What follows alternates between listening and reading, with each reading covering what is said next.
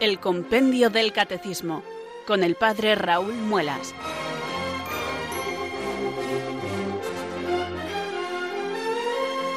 Muy buenas tardes, queridos oyentes de Radio María. Son las 4, las 3 en Canarias. Aquí comienza una nueva edición del programa El Compendio del Catecismo de la Iglesia Católica.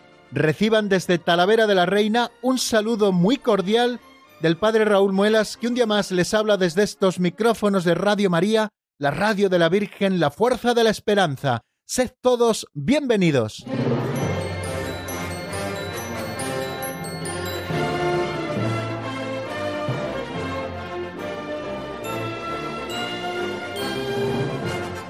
Sigo haciendo, queridos oyentes, ese gesto de abrir los brazos cuando les digo esas palabras que ya son rituales a la hora de comenzar nuestro programa. Sed todos bienvenidos, porque, bueno, parece que abriendo uno los brazos como que muestra más ese signo de acogida. Es una pena que no puedan vernos cuando hacemos el programa, pero bueno, eh, yo les garantizo que ese gesto de abrir los brazos, teniendo ya el compendio del catecismo en mi mano izquierda, lo hago todos los días.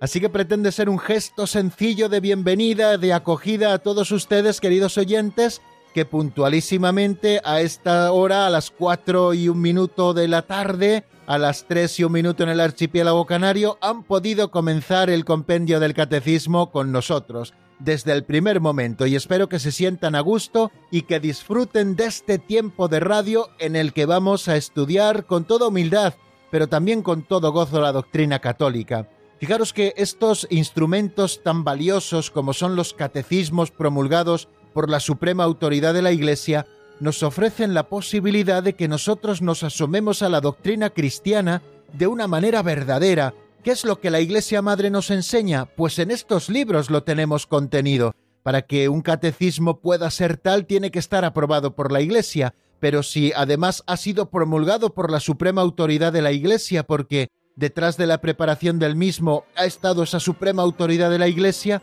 pues todavía nos movemos en terreno más seguro. Y eso es lo que nos ofrece el Catecismo Mayor de la Iglesia, el del año 1992, con todas sus fuentes y con toda su extensión, el que nos regaló San Juan Pablo II, y eso es lo que nos ofrece también este otro libro que está vinculado a ese que les citaba antes, al Catecismo de la Iglesia Católica, este nuestro libro de texto que como bien saben se titula Compendio del Catecismo de la Iglesia Católica y como bien nos indica su título está resumiendo preciosamente y de manera autorizada todos los contenidos que aparecen en ese otro catecismo más grande. La estructura es la misma, se lo he dicho en muchas ocasiones. La estructura es la misma porque está dividida en cuatro partes. La primera parte lo que tenemos que creer, la segunda parte lo que la Iglesia celebra la tercera parte lo que los cristianos viven y la cuarta parte lo que la iglesia y los cristianos rezan, la oración. Bueno, cada una de estas partes también está dividida en dos secciones, quiere decir que la estructura es la misma, el contenido es el mismo, pero bueno, eh, lo que cambia un poco es el sistema como nos lo presenta. El compendio del catecismo que es el nuestro nos lo presenta de manera mucho más resumida, con menos fuentes, y también nos lo presenta con ese sistema de preguntas y respuestas tan clásico en los catecismos a lo largo de los siglos. Este sistema pedagógico de preguntas y respuestas facilita el que nosotros sigamos el hilo de la argumentación y facilita también la memorización de los contenidos. Por eso nosotros todos los días escuchamos un par de veces lo que nos dice cada número a los que nos asomamos. Primero nos lo presenta Marta Jara Martínez, luego yo vuelvo a repetirlo, luego vamos desgranando, desmenuzando pues las diferentes partes en las que se divide la exposición que nos hace el compendio del catecismo. Bueno, pues como ven, un trabajo precioso y nos encontramos, yo ya tengo abierto el compendio del catecismo por la página 172. Eh, ya les indicaba así a grandes rasgos que el sexto mandamiento no cometerás actos impuros, que es el epígrafe en el que nos encontramos o el artículo en el que nos encontramos en este capítulo segundo de la sección segunda de la tercera parte del catecismo, como que se divide en dos grandes bloques. Un primer bloque que nos habla de la castidad, que era definida como la positiva integración de la sexualidad en la persona, y nos decía que la castidad es una virtud moral, pero también un don de Dios, una gracia y un fruto del Espíritu. Estuvimos estudiando distintos números sobre la castidad y el pasado día, el viernes, estuvimos abriéndonos, digamos, a un nuevo bloque de temas, muy relacionado, por supuesto, con el anterior, porque estamos dentro del sexto mandamiento, eh, que podíamos calificar como cuáles son los bienes del amor conyugal al que está ordenada la sexualidad, es decir, los bienes del amor conyugal. Esa es la pregunta que se hace el 495 y a partir de ahí pues hablaremos del acto conyugal, de la moralidad de la regulación de la natalidad, de cuáles son los medios inmorales para la regulación de la natalidad, por qué son inmorales la inseminación y la fecundación artificial, cómo de ser considerado un hijo, qué puede hacer los esposos cuando no tienen hijos y cuáles son las ofensas a la dignidad del matrimonio. Bien, pues ese es el tema que tenemos por delante, es el tema en el que vamos a repasar los dos primeros números y después seguiremos avanzando con algún número más. Pues si están preparados, queridos amigos, vamos a rezar esa oración con la que todos los días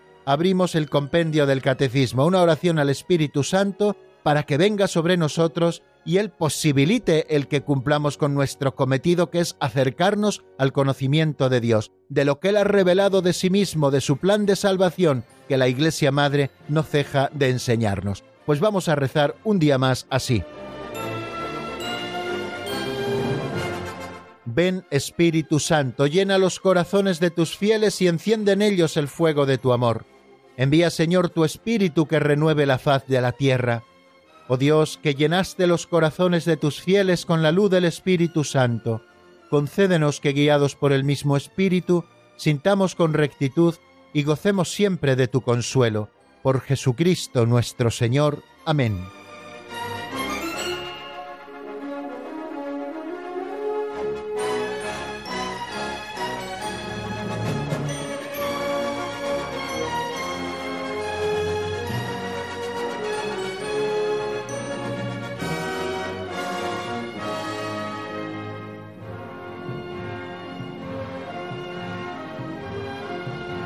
Y si a ustedes les parece bien, queridos oyentes, vamos a tomarnos nuestro aperitivo catequético. Lo hacemos todos los días, antes de abordar el gran banquete de los platos que nos ofrece el compendio del catecismo. Un primer plato que es el repaso de lo visto en la última edición del programa, un segundo plato, queridos oyentes, que es lo que avanzamos en doctrina, y un postre precioso que siempre son sus preguntas o aportaciones. Pero antes de todo esto nos hace falta un buen aperitivo que nos abra el apetito, y ese aperitivo nos lo ofrecen todos los días las pinceladas de sabiduría.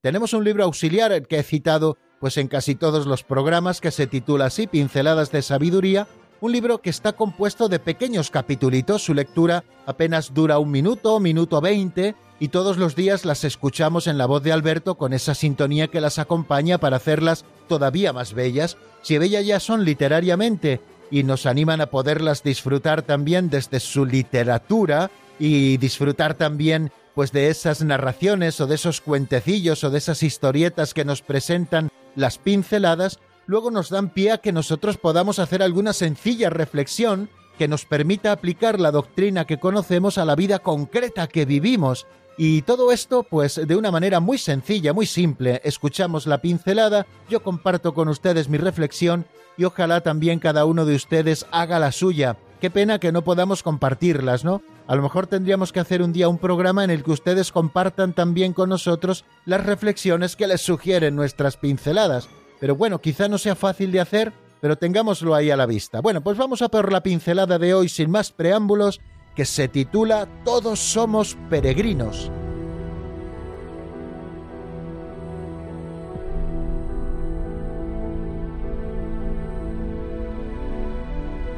Todos somos peregrinos.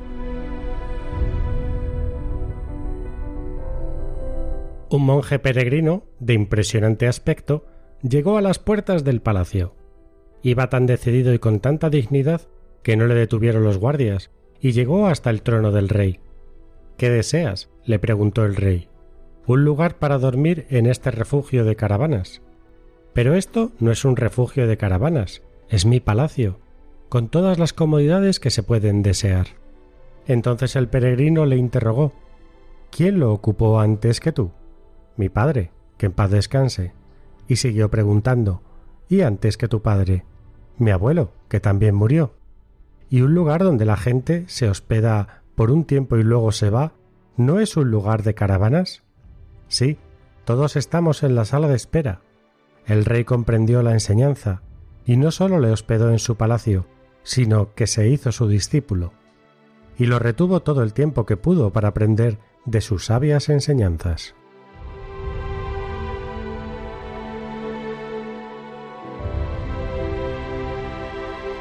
La imagen del peregrino y de la peregrinación, queridos oyentes, creo que es una imagen muy feliz para describir lo que es la vida de toda persona en esta tierra. No tenemos aquí ciudad permanente, estamos de paso y tenemos que tener esta verdad muy en el corazón y muy en la cabeza para que nuestro corazón y nuestra cabeza no se apeguen a los bienes materiales.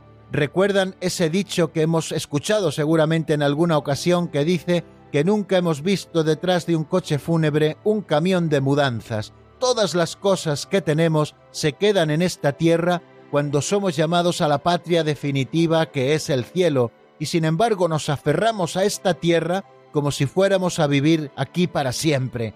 Y la verdad es que viviremos unos años, 50, 60, 70, 80, 90, el más robusto hasta 100 o 105, pero luego ya a todos nos toca el momento de partir hacia la casa paterna. Y creo que así se lo hizo ver, de una manera preciosa, aquel monje peregrino con tanta presencia al rey que ocupaba aquel palacio.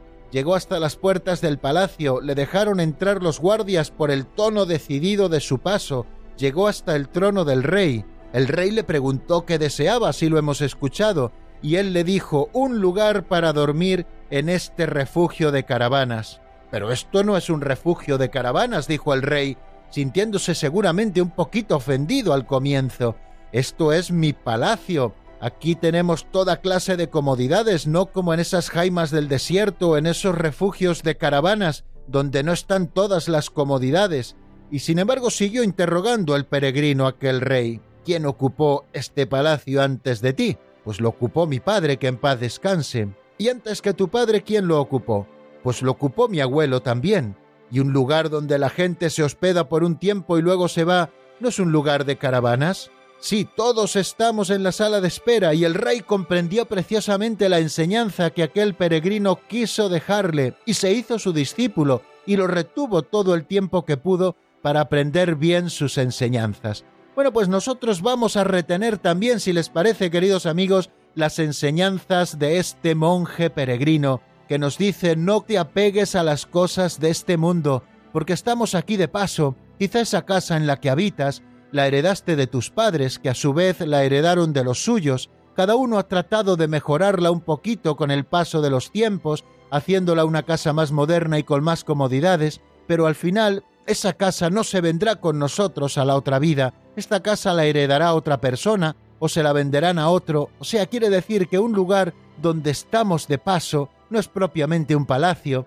sino que es un refugio de caravanas donde estamos un tiempo, como aquellos peregrinos o beduinos del desierto que están un tiempo aquí, después levantan su tienda, la plantan en otro lugar y así van avanzando y van avanzando, o como el pueblo de Israel, cuando estuvo cuarenta años vagando por el desierto hacia la tierra prometida, esa peregrinación del pueblo de Israel, que tanto sufrimiento les trajo y también tantas alegrías porque Dios era quien les guiaba, por el día como una columna de humo, por la noche como una columna de fuego. Dios iba siempre con ellos, Dios les dio el alimento del pan del cielo en el desierto que se llamaba maná, Dios también les dio a comer carne, Dios les hizo beber de la roca cuando más sed tenía el pueblo, Dios siempre salía al paso de aquel pueblo, pero que tuvo que sufrir las peripecias del camino durante cuarenta años hasta llegar a la tierra prometida no decidieron quedarse en el desierto porque ellos tenían un fin al que Dios les había llamado, y ese fin era habitar la tierra de promisión. Pues así nosotros, queridos amigos, no tenemos aquí ciudad permanente, estamos de paso, somos peregrinos, no carguemos mucho la mochila que luego nos costará mucho más avanzar. Estamos de paso hacia la verdadera tierra de promisión que es el cielo. Ahora lo que nos toca es andar con gallardía, recorrer nuestro camino con gallardía. ¿Qué significa recorrer con gallardía el camino? Pasar por el mundo haciendo el bien, como hizo Cristo y curando a los oprimidos por el mal. Nosotros podemos ser heraldos de esta buena noticia, debemos serlo por nuestro bautismo, y así ir caminando como peregrinos por este mundo hasta llegar a la patria definitiva, que les repito, es el cielo.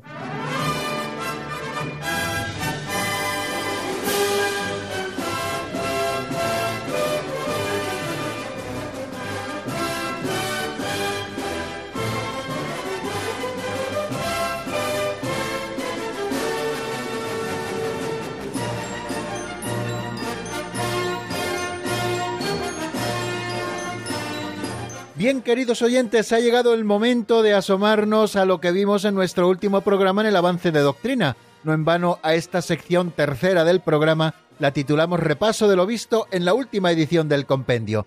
La del pasado viernes, donde ya empezamos a abrir el segundo bloque de este sexto mandamiento de la ley de Dios, no cometerás actos impuros, un bloque que comienza precisamente en el número 495, donde empieza a hablarnos de los bienes del amor conyugal y de estos temas referidos al amor entre los esposos. El número 495 se pregunta cuáles son los bienes del amor conyugal al que está ordenada la sexualidad. Y nos dice textualmente el compendio del Catecismo que los bienes del amor conyugal, que para los bautizados está santificado por el sacramento del matrimonio, son la unidad, la fidelidad, la indisolubilidad y la apertura a la fecundidad. Cuando nosotros estamos hablando de los bienes del amor conyugal, nos estamos refiriendo a los bienes que trae consigo el abrazo íntimo entre los esposos. La sexualidad, nos dice el Catecismo Mayor de la Iglesia, está ordenada al amor conyugal del hombre y de la mujer, y en el matrimonio la intimidad corporal de los esposos viene a ser un signo y una garantía de comunión espiritual. Fijaros que la unión entre los esposos no solo se pone de manifiesto en la unión corporal, sino que está siendo signo y garantía también de la unión espiritual entre ellos, que han constituido una comunidad de vida y amor, y en el caso de los bautizados este amor conyugal está santificado por el sacramento del matrimonio. Nos dice un canon del Código de Derecho Canónico que ya les citaba el pasado viernes, que el vínculo matrimonial por la que el varón y la mujer constituyen entre sí un consorcio para toda la vida ordenado por su propia índole al bien de los cónyuges y a la generación y educación de los hijos, ha sido elevado por Cristo al grado de sacramento. De modo que entre bautizados no existe otro tipo de unión que sea la unión sacramental. Por eso, todos aquellos bautizados han de casarse por la Iglesia para que su matrimonio sea reconocido por la Iglesia y para que sea verdaderamente matrimonio. La sexualidad mediante la cual el hombre y la mujer se dan el uno al otro con actos propios y exclusivos de los esposos, no es algo puramente biológico, así nos lo dice Familiaris Consorcio en el número 11, sino que afecta al núcleo íntimo de la persona humana en cuanto tal. Ella se realiza de modo verdaderamente humano solamente cuando es parte integral del amor con el que el hombre y la mujer se comprometen totalmente entre sí hasta la muerte. Fijaros hasta qué punto, por lo tanto, las relaciones sexuales entre los esposos son verdaderamente importantes. No son signos solamente de una unión corporal, o no solamente están para el disfrute de los sentidos de aquellos dos esposos que se unen, sino que sobre todo es signo de esa unión espiritual y garantía también de la comunión entre ambos cónyuges. Hay un texto del libro de Tobías en el Antiguo Testamento que muchas veces hemos escuchado como primera lectura en las bodas, en la cual Tobías y Sara la noche de su boda eh, deciden levantarse para rezar juntos y comenzar así su vida matrimonial. Nos dice así este texto, Tobías se levantó del lecho y dijo a Sara, levántate hermana y oremos y pidamos a nuestro Señor que se apiade de nosotros y nos salve. Ella se levantó y empezaron a suplicar y a pedir el poder que a salvo. Comenzó él diciendo, bendito seas tú, Dios de nuestros padres. Tú creaste a Adán y para él creaste a Eva su mujer, para sostén y ayuda, y para que de ambos proviniera la raza de los hombres. Tú mismo dijiste, no es bueno que el hombre se halle solo, hagámosle una ayuda semejante a él. Yo no tomo a esta mi hermana con deseo impuro, mas con recta intención. Ten piedad de mí y de ella, y que podamos llegar juntos a nuestra ancianidad. Y dijeron los dos a coro, Amén, amén, y se acostaron para pasar la noche. ¿De qué manera tan bonita pone de manifiesto este texto lo que nos quiere explicar el número 495, los bienes del amor conyugal de aquellos que se casan en el Señor? En el caso de los bautizados, este vínculo está santificado por un sacramento. Los bienes del amor conyugal, por tanto, son la unidad de ese hombre y esa mujer, que se unen en una sola carne, incluso físicamente, pero también la fidelidad, es algo que emana del propio matrimonio, la fidelidad del esposo a la esposa y la fidelidad de la esposa al esposo. Han de guardarse mutua y perpetua fidelidad, como decimos también en los textos de las bodas. También la indisolubilidad. Para que un matrimonio sea indisoluble, tiene que estar consumado. Así lo dice también la doctrina católica. El matrimonio rato es aquel que se celebra ante el ministro sagrado y en el que los esposos se manifiestan su consentimiento ante el testigo cualificado de la Iglesia, pero para que ese matrimonio sea indisoluble verdaderamente, ha de darse esa cópula conyugal, ese amor conyugal, esa unión entre los esposos humana y abierta a la vida. Por lo tanto, el amor conyugal trae también como bien la indisolubilidad y también la apertura a la fecundidad que no ha de faltar nunca entre la unión de los esposos para que ésta no sea falseada. La unión íntima entre el hombre y la mujer siempre ha de estar abierta a la vida, es decir, abierta a la fecundidad.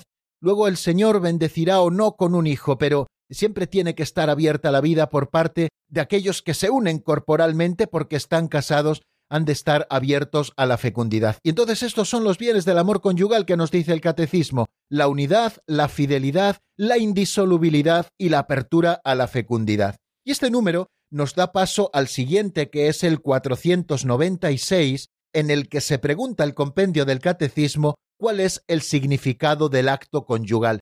¿Qué significa que el esposo y la esposa se unan en eso que llamo el abrazo íntimo? Creo que en una expresión feliz que a mí me gusta mucho utilizar. Y nos dice eh, en un número clave que creo que luego da comprensión a todo lo que viene después, nos dice el compendio del catecismo que el acto conyugal, es decir, la unión del esposo y de la esposa íntima, tiene un doble significado. Por una parte de unión, es la mutua donación de los cónyuges. El primer significado del acto conyugal es el de la unión, por eso no ha de faltar nunca la unión. Y por otra parte hay otro significado que es el de la procreación, es decir, la apertura a la transmisión de la vida. Nadie puede romper la conexión inseparable, así nos lo dice el compendio, que Dios ha querido entre los dos significados del acto conyugal, excluyendo de la relación el uno o el otro. En el acto conyugal ha de darse la unión y ha de darse la procreación, porque Dios así lo ha querido, porque forma parte del plan de Dios, porque forma parte de la verdad de la sexualidad entre el esposo y la esposa, que han de darse ambos significados, el de la unión y el de la procreación. Cuando se está negando o cuando se está excluyendo alguno de estos significados, se está falseando la unión y en definitiva eso viene en detrimento del propio matrimonio que tarde o temprano, más tarde que temprano, acabará acusando esto. Aquí podemos encontrar, queridos amigos, y se lo decía el otro día, quizá una de las causas por las cuales los matrimonios están en crisis hoy, quizá porque se está falseando de una manera terrible esa unión entre ambos, puesto que en muchísimos casos se está excluyendo esa apertura a la transmisión de la vida y esto al final, tarde o temprano, más pronto que tarde, acaba pasando factura. Los actos, continúa diciéndonos el Catecismo Mayor de la Iglesia, con los que los esposos se unen íntima y castamente entre sí, son honestos y dignos. De esta manera la Iglesia ve como buena la sexualidad y la unión sexual entre los esposos, y realizados de modo verdaderamente humano, significan y fomentan la recíproca donación con la que se enriquecen mutuamente con alegría y gratitud. Y la sexualidad es por tanto una fuente de alegría y de agrado, el Papa Pío XII, en un discurso que dio a los participantes en el Congreso de la Unión Católica Italiana de Especialistas en Obstetricia, allá por el año 1951, les dijo lo siguiente, el Creador estableció que en esta función de generación los esposos experimentasen un placer y una satisfacción del cuerpo y del espíritu. Por tanto, los esposos no hacen nada malo procurando este placer y gozando de él, aceptan lo que el Creador les ha destinado. Sin embargo, los esposos deben saber mantenerse en los límites de una justa moderación, es decir, que han de introducir también en sus relaciones y en la búsqueda del placer, han de introducir también la virtud de la templanza, que en nuestro caso se llama virtud de la castidad. Eso es lo que llamamos y lo que hemos llamado la castidad conyugal, cómo han de vivir los esposos precisamente la castidad dentro del matrimonio, que en los solteros o en los consagrados la castidad se manifiesta con la continencia perfecta, pero en el caso de los esposos se manifiesta con la unión que ha de mantenerse siempre en los límites de una justa moderación. Y por la unión de los esposos se realiza el doble fin del matrimonio, que es por una parte el bien de los esposos y por otra parte la transmisión de la vida. Y no se pueden separar, ojo, que esta es la clave de comprensión de todo, estas dos significaciones o valores del matrimonio sin alterar la vida espiritual de los cónyuges ni comprometer los bienes del matrimonio y el porvenir de la familia. Y hablábamos también de la fidelidad conyugal a propósito de esto. El matrimonio constituye una íntima comunidad de vida y amor conyugal fundada por el Creador y provista de leyes propias. esta comunidad se establece con la alianza del matrimonio, es decir, con un consentimiento personal e irrevocable. Estoy citando a la Constitución dogmática Gaudium et Spes del Concilio Vaticano II en el número 48.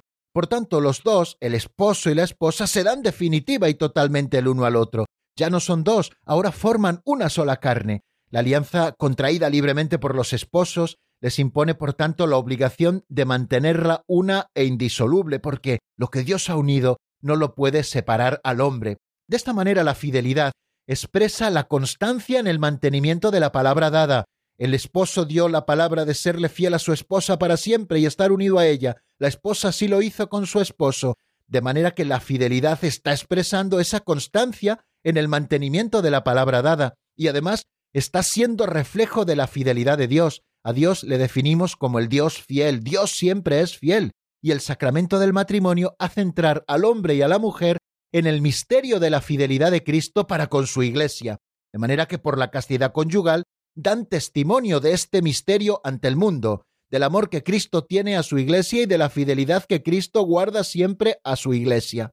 Y hablábamos también de la fecundidad. La fecundidad es un don, es un fin del matrimonio. ¿Para qué se casan los hombres y las mujeres sino para ser fecundos? El amor conyugal tiende naturalmente a ser fecundo y el niño no viene de fuera a añadirse al amor mutuo de los esposos, brota del corazón mismo de ese don recíproco del que es fruto y cumplimiento. Por eso la Iglesia, que está en favor de la vida siempre, enseña que todo acto matrimonial en sí mismo debe quedar abierto a la transmisión de la vida. Lean si quieren la encíclica del Papa Pablo VI, que fue profética y que es clave, que es la Humane Vitae. Ahora he citado el número 11 y ahora voy a citar también el número 12. Esta doctrina muchas veces expuesta por el magisterio, está fundada sobre la inseparable conexión que Dios ha querido y que el hombre no puede romper por propia iniciativa entre los dos significados del acto conyugal, el significado unitivo y el significado procreador.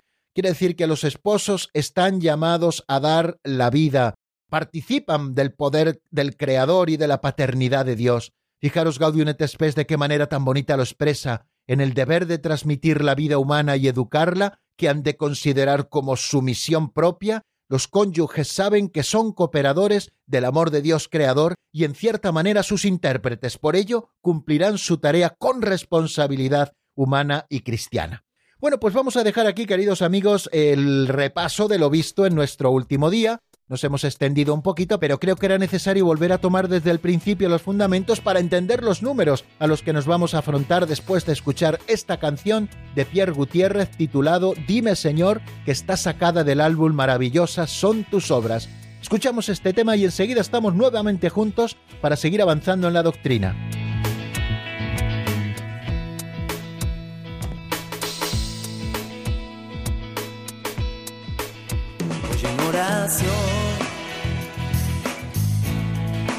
Preguntar Señor,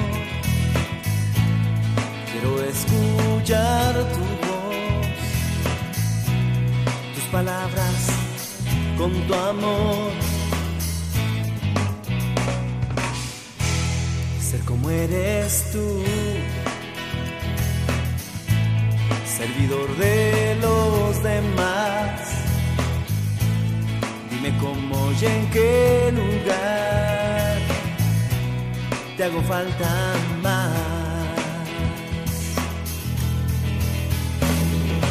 Dime, Señor,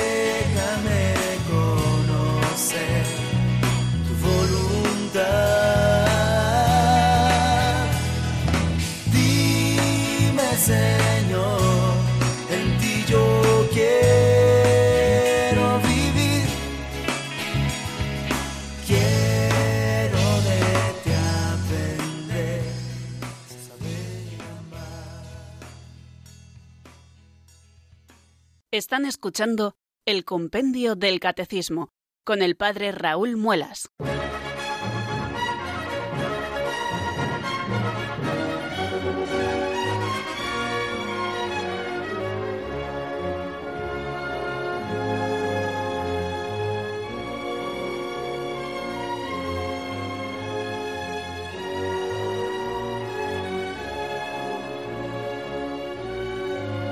Y cuando son las 4 eh, y 33 minutos de la tarde, una hora menos en el archipiélago canario, abrimos este cuarto momento de nuestro programa que titulamos Avance de Doctrina.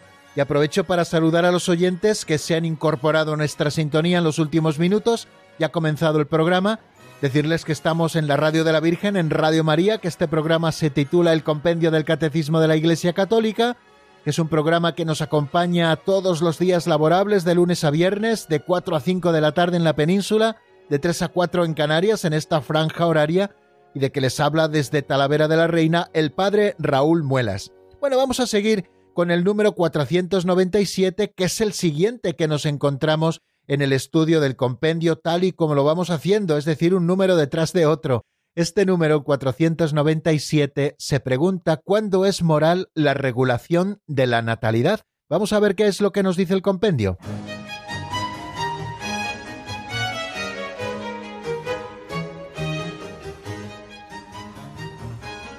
Número 497. ¿Cuándo es moral la regulación de la natalidad? La regulación de la natalidad, que representa uno de los aspectos de la paternidad y de la maternidad responsables, es objetivamente conforme a la moralidad cuando se lleva a cabo por los esposos sin imposiciones externas, no por egoísmo sino por motivos serios, y con métodos conformes a los criterios objetivos de la moralidad, esto es, mediante la continencia periódica y el recurso a los periodos de infecundidad.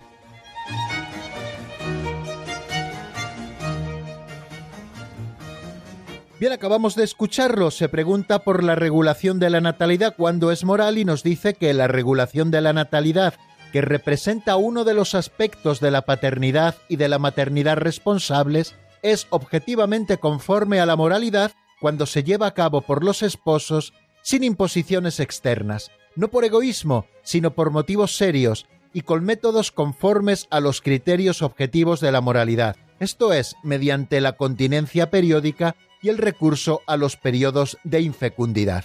Bueno, pues aquí encontramos varios conceptos. El primero de ellos es el de paternidad y maternidad responsables, un concepto acuñado por el Papa Pablo VI y recogido también en el Concilio Vaticano II, que es un auténtico canto al amor y a la libertad de los padres, que son ellos los que deciden objetivamente y conforme a la moralidad cuándo pueden o no pueden tener un hijo. Es verdad que la última palabra siempre la tiene Dios, pero ellos basándose en criterios serios y alejándose de todas las imposiciones externas que puedan venir y también de imposiciones internas que pueden brotar del egoísmo por motivos serios, deciden regular la natalidad, es decir, cuándo pueden aumentar la familia o cuándo no pueden aumentar la familia.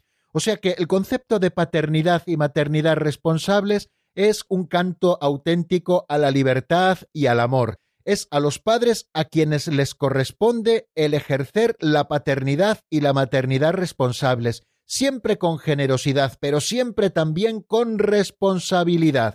Porque fijaros que cuando estamos hablando de paternidad y maternidad responsables, no la estamos interpretando solo negativamente, es decir, que los padres han de poner en juego esta paternidad responsable para no tener hijos en un momento determinado, sino que también han de basarse en la paternidad y en la maternidad responsables para tener hijos o para buscar los hijos en los momentos en que es prudente, bueno, generoso y fantástico el poder aumentar la familia. Bueno, pues bien, ¿cómo se lleva a cabo la paternidad y la maternidad responsables? Pues a través de la regulación de la natalidad con métodos conformes a los criterios objetivos de la moralidad, esto es, mediante la continencia periódica y el recurso a los periodos de infecundidad. O sea que se puede regular la natalidad cuando los padres están ejerciendo esa paternidad y maternidad responsable basándose en lo que se han conocido como los métodos naturales de regulación de la natalidad, métodos que se basan principalmente en la continencia periódica y también en el recurso a los periodos de infecundidad.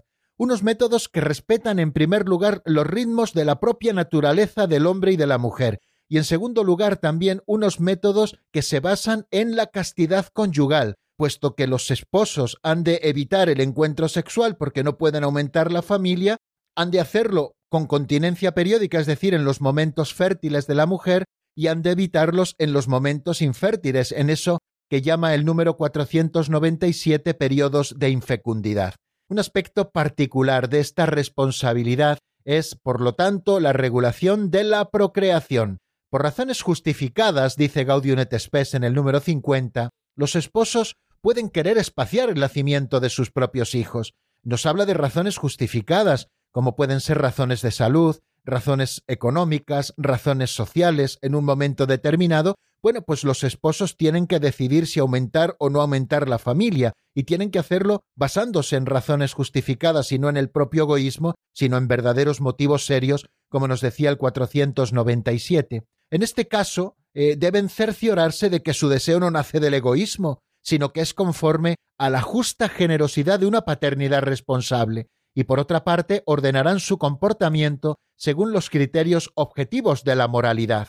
Fijaros que no se trata del número de hijos, ni puede ser el mismo número de hijos para unos que para otros. Cada uno tiene que sopesar sus circunstancias y de manera libre y sin presiones externas, a veces de ideologías impositivas, y también sin presiones internas que a veces impone el egoísmo, los esposos son los que tienen que decidir cuándo buscar o no al hijo. Es Dios el que, por supuesto, tiene siempre la última palabra. Dice Gaudium et Spes en el número 51 que el carácter moral de la conducta cuando se trata de conciliar el amor conyugal con la transmisión responsable de la vida, no depende sólo de la sincera intención y de la apreciación de los motivos, sino que debe determinarse a partir de criterios objetivos, tomados de la naturaleza de la persona y de sus actos, criterios que conserven íntegro el sentido de la relación mutua y de la procreación humana en el contexto del amor verdadero.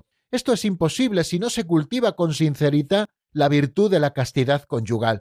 Por eso estamos predicando la virtud de la castidad conyugal, queridos amigos, cuando estamos hablando de estos temas. Los esposos han de ser castos.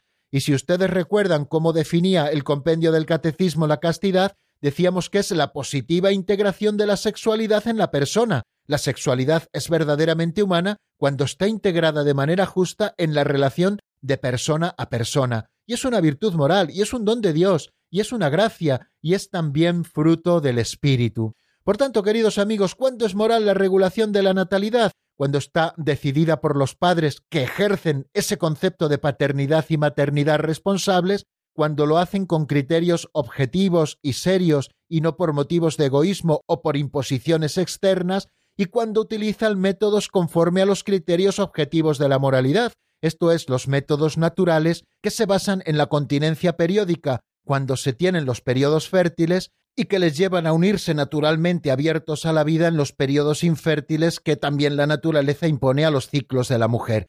Pues queridos amigos, esto es más o menos lo que viene a decirnos este número 497 y que iremos completando con los siguientes números. El que nos encontramos a continuación, después del 497, solo hace falta saber contar, es el 498. ¿Cuáles son los medios inmorales para la regulación de la natalidad? ¿Qué es lo que nos dice el compendio del catecismo? Vamos a escucharlo en la voz de Marta Jara.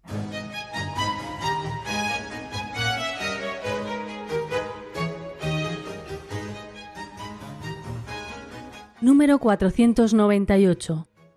¿Cuáles son los medios inmorales para la regulación de la natalidad? Es intrínsecamente inmoral toda acción, como por ejemplo la esterilización directa o la contracepción, que viene en previsión del acto conyugal o en su realización, o bien en el desarrollo de sus consecuencias naturales, se proponga como fin o como medio impedir la procreación.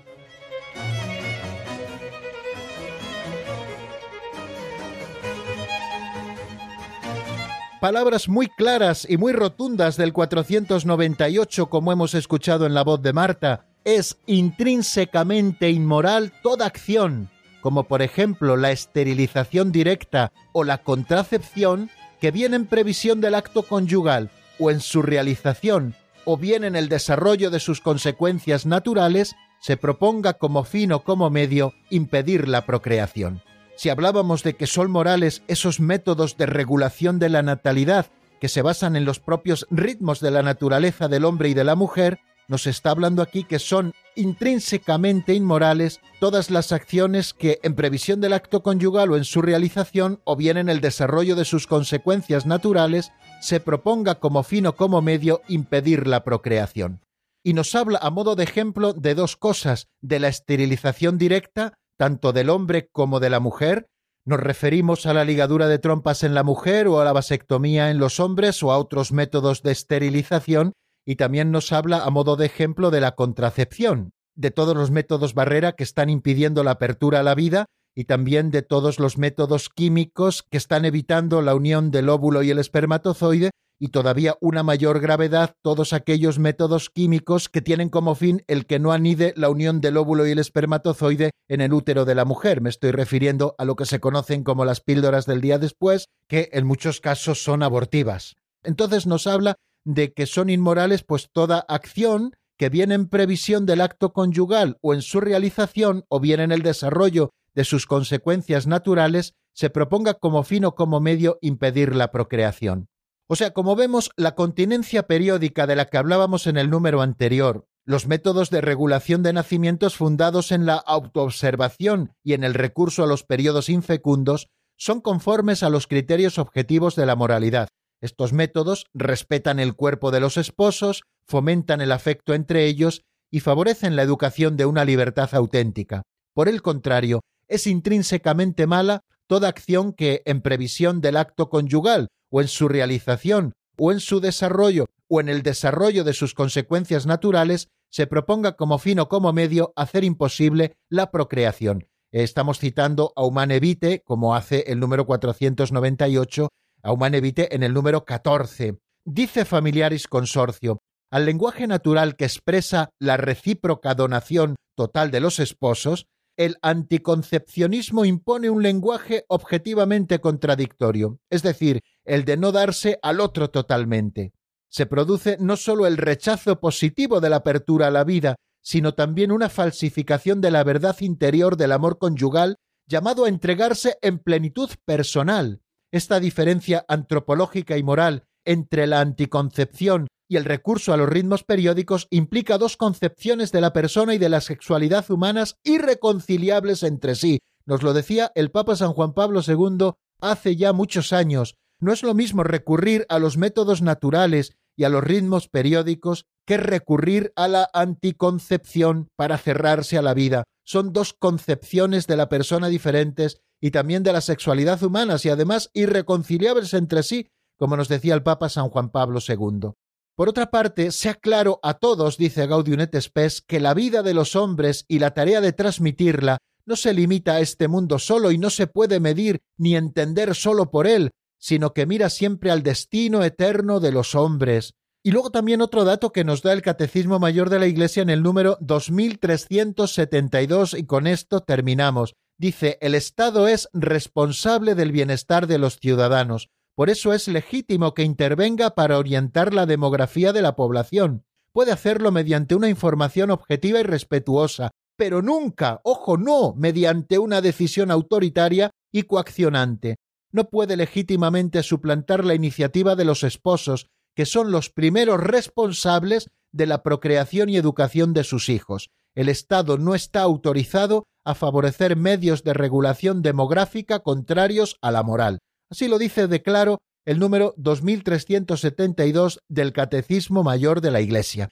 Y con esto vamos a terminar, queridos amigos. Mañana seguiremos también asomándonos a otras cosas como por qué son inmorales la inseminación y la fecundación artificial, y también si tenemos tiempo nos asomaremos a cómo ha de ser considerado el hijo por parte de los padres que lo reciben. Pero bueno, ahora es el momento de recordarles nuestro número de teléfono de directo. Es el 910059419. 910059419. Pueden ustedes ir marcando ese número mientras escuchamos al menos unos compases de un tema de tocados titulado Volver a Nacer. Está sacado del álbum Gracias a Dios.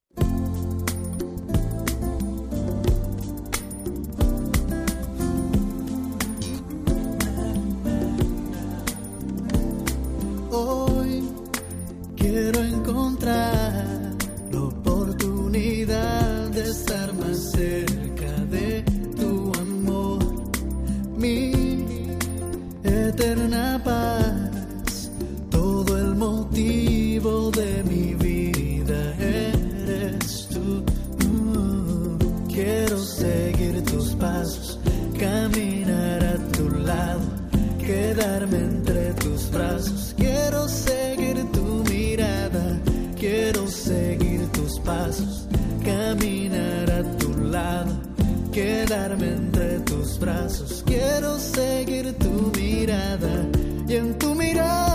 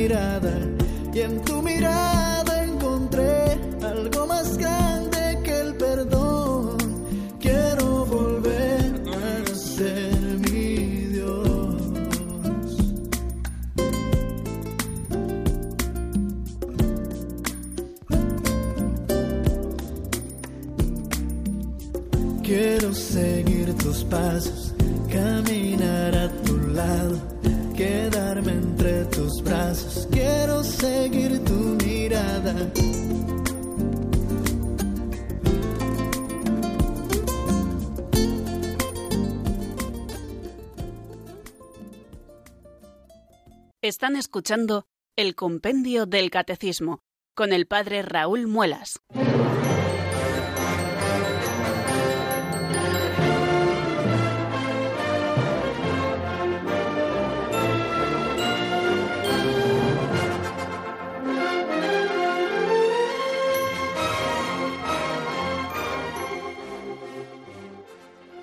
Diez minutos nos separan, queridos oyentes, de las cinco de la tarde y nos vamos aproximando al final de nuestro programa, pero aún nos queda de este banquete fantástico que es el compendio del catecismo, el postre, que es este tiempo que dedicamos a que ustedes intervengan en nuestro programa.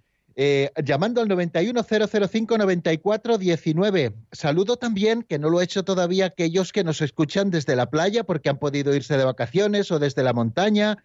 También saludo a mis amigos Isi y Ana, que están por tierras asturianas haciendo sus vacaciones y que no se pierden el compendio del catecismo. Bueno, y a todos los que estén pudiendo disfrutar de sus vacaciones, aunque este año un poquito más raras por esta situación que estamos viviendo. Sin más preámbulos, nos vamos a recibir la primera llamada que nos llega desde Valladolid.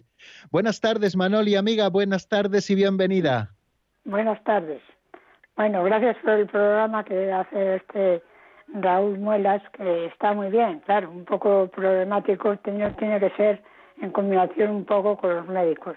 Cuando vamos, yo ya soy, soy muy mayor, ya se olvida, pero mi problema, lo que yo, lo que yo os voy a preguntar, es Sí. que yo tengo un sobrino que se ha quedado viudo. Y claro, se ha quedado viudo con un niño de siete años. Y él, claro, quería, quería rehacer su vida. Pues eh, está, es muy joven y tal. Pero ahí, claro, viene un problema. Ella, él está percibiendo una pensión de ella. Y resulta que, claro, si, si él se casa, pues pierde esa pensión, que le viene muy bien, claro, con el niño. Y yo, vamos, él pregunta, si se pudiera él casarse por la iglesia y no pasar por, por, por el juzgado, vamos. Porque, vamos, que a lo mejor era una cosa que, que no pasando por juzgado no tenía que ver nada, el, o sea, pues el- lo que es la administración. Sí, Porque sí, yo me acuerdo- entendido. Yo me acuerdo que nosotros, yo me casé pues por la por la iglesia y pues por juzgado, íbamos al juzgado y decían, dice, si no te, si no vas a firmar al juzgado como que no estás casada. Vamos, para los efectos del Estado. Y Sí. bueno, pues la iglesia sí. Y yo lo que pregunto, si él, por ejemplo, se podía casar por la iglesia no ir al juzgado. Bueno, pues mire, le contesto eh, a través de la radio, si es usted tan amable. La pregunta es muy clara. Eh, eso ahora mismo en España no se puede hacer, porque por los acuerdos Iglesia-Estado, el matrimonio canónico, es decir, el matrimonio que se hace por la Iglesia, tiene que tener efectos civiles necesariamente. De manera que si no tuviera los efectos civiles, si no se comunicara al registro civil, a la autoridad civil, que ese matrimonio se ha celebrado, se estaría cometiendo un fraude de ley. Por lo tanto, eso no es posible, ¿eh? según mis conocimientos. De manera que, en España no es posible el casarse por la Iglesia solo y luego no comunicar al juzgado eh, ese matrimonio porque tiene siempre efectos civiles. De manera que no podría hacerse de esa manera.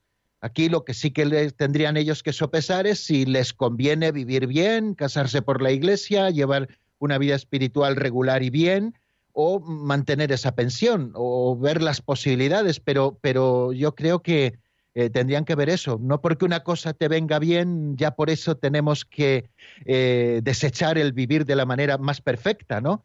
Eh, por perder quizá pues una pensión, ¿no? Sí que es verdad que habría que estudiar qué, qué tal de justo es eso, ¿no? que precisamente una persona que está percibiendo una pensión, una pensión de viudedad por un matrimonio anterior al contraer nuevo matrimonio la pierda. No sé hasta qué punto es justo, pero es así la ley española. Pero bueno, eso nos daría para hablar mucho rato. Bueno, nos vamos hasta el Levante español, a la ciudad de Crevillente. Allí está María Ángeles. Buenas tardes y bienvenida. Son una... María, María Ángeles, eh, ¿está ahí? Hola, buenas tardes, sí, perdón. Buenas tardes, nada, nada, encantadísimo. Díganos, por favor, está usted ya en antena. Le quiero decir que nos tenemos que ir al otro mundo y tenemos que ir con el alma bien limpia y las manos vacías. Y no hay que tener tanto egoísmo y tanto odio y tanto rencor por, por todo aquello que quieren y llevarse y hacer muchas cosas malas por ahí. Y entonces yo me gustaría eso. Muy bien. Pues le agradecemos muchísimo esta recomendación con la que vamos a terminar nuestro programa de hoy, querida María Ángeles. Somos ciudadanos del cielo, tendremos que responder a Dios de nuestras obras. ¿Para qué tanto odio a veces o para qué eh, tantas obras malas? Vamos a obrar el bien, que ahora tenemos tiempo de hacerlo. Es nuestro tiempo de merecer, queridos oyentes. Así que con esta recomendación que nos hace María Ángeles desde Crevillente, terminamos nuestro programa de hoy. Si Dios quiere, mañana seguiremos, ya saben, en el mismo lugar y a la misma hora, en Radio María y a las cuatro en la península, a las tres en Canarias. La bendición de Dios Todopoderoso, Padre, Hijo y Espíritu Santo, descienda sobre vosotros y permanezca para siempre. Amén. Hasta mañana, si Dios quiere, amigos.